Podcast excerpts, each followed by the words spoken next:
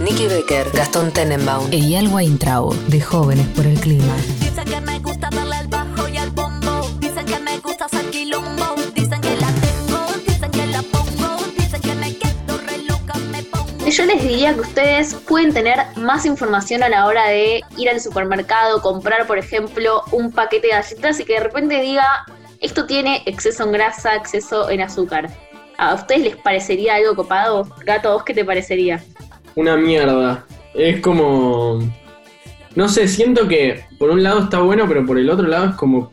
No sé, yo no fumo, pero la gente que fuma y va a comprar cigarrillos y, y vas y ves la foto de un nene muriéndose en la tapa, no sé, siento que es terrible.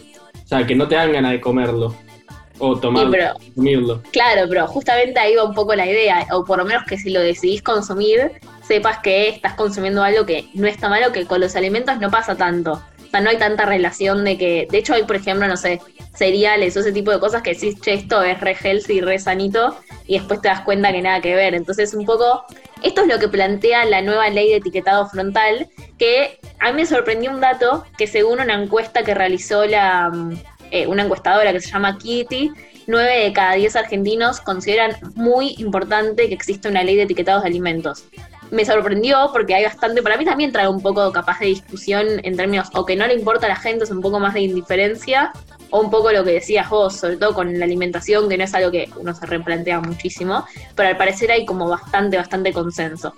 Esta ley habla de diferentes cosas. Lo más importante es que se trata de obligar que los alimentos ultraprocesados lleven rótulos en el frente de los envases que adviertan, informen, depende del modelo, porque se proponen diferentes modelos, el exceso en eh, nutrientes críticos como azúcar, sodio, grasas, calorías. Ahora lo que está en, el, la ley actual es un octógono, un octógono negro bastante, bastante grande que básicamente si estás comprando unas galletitas que tienen exceso en azúcar, va a decir en grande exceso en azúcar. O sea, va a ser visualmente como muy fácil de entender. ¿Eso Porque- está, presentado en, en dónde?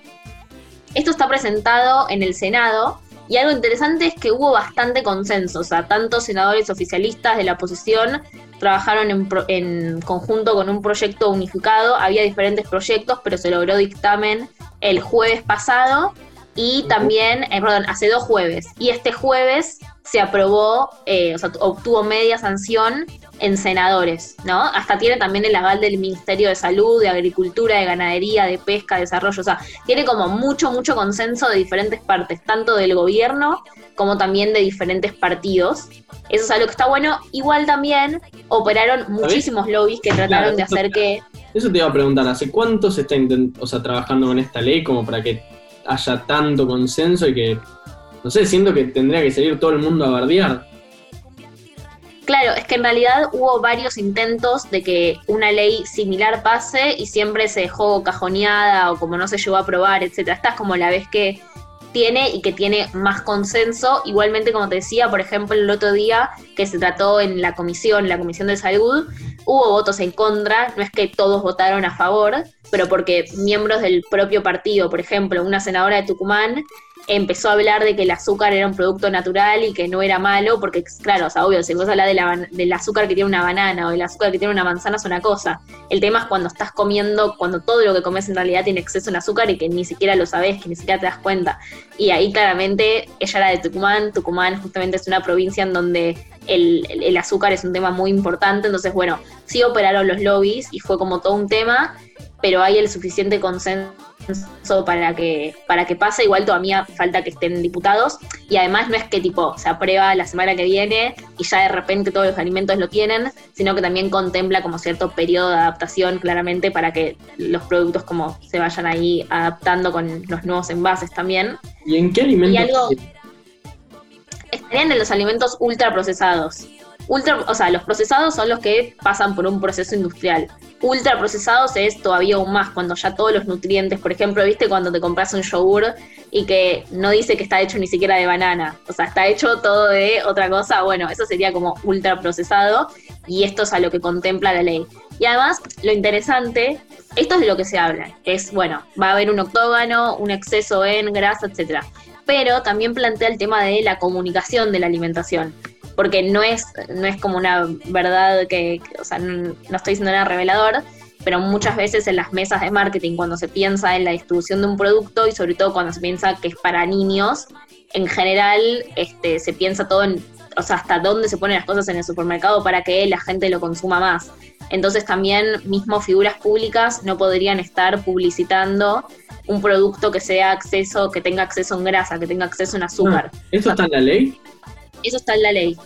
No sé cómo es, por ejemplo, si, porque de repente hoy en día con las redes sociales no es que podés controlar qué hace Messi, que vive en España, pero no sé cómo lo van a controlar, o sea, si por redes sí, por, si por redes no, entiendo que al menos en lo que es pauta, o sea, así propaganda, no se va a poder, o sea, elementos que tengan eso. Y eso inevitablemente te obliga o a cambiar el producto o a cambiar lo que consumís. O sea, creo que tiene buenos, eh, buenos resultados en ese sentido. De hecho, está bueno porque Argentina en realidad es de los últimos países de la región que está hablando de esta ley. Ya está en México, ya está en Chile, está en bastantes lugares y tuvo resultados muy, muy positivos.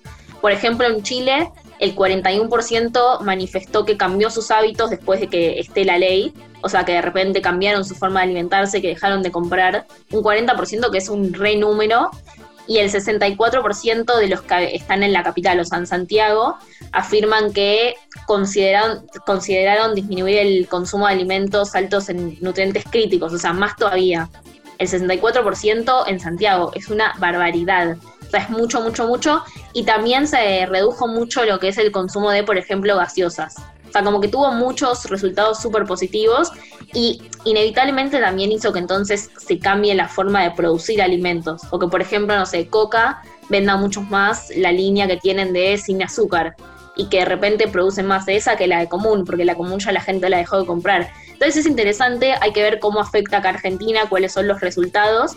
También es importante entender que no es que surge de la nada, sino que surge a partir de una necesidad de la alimentación de Argentina y de los altos grados de, malnutrición que, tiene nuestro país que el 68% de la población mayor de 18 años tiene exceso en peso, que de los niños también es como muy, muy grande el número.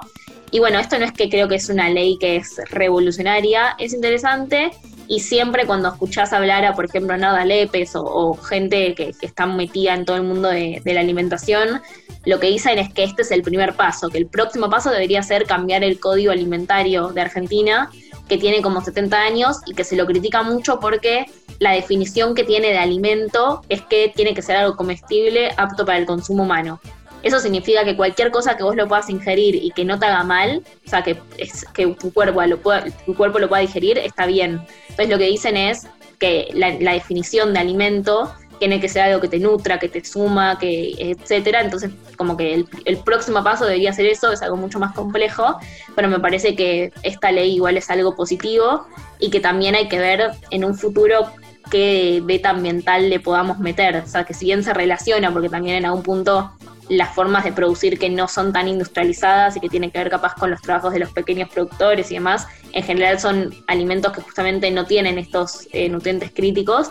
Pero bueno, es interesante también que uno cuando pueda comprar algo de repente aparezca una etiqueta que sepas, eh, ok, cuál fue la huella de carbono, qué procesos tuvo que pasar. Pero bueno, eso lo dejamos para cuando haya un poco más de conciencia ambiental y esté un poquito más instalado este tema. Pero bueno, un gran paso para Argentina, que también se, se adaptó a esto que venía en toda la región y nos vamos a escuchar Tu encanto de Conociendo Rusia y Fito Páez.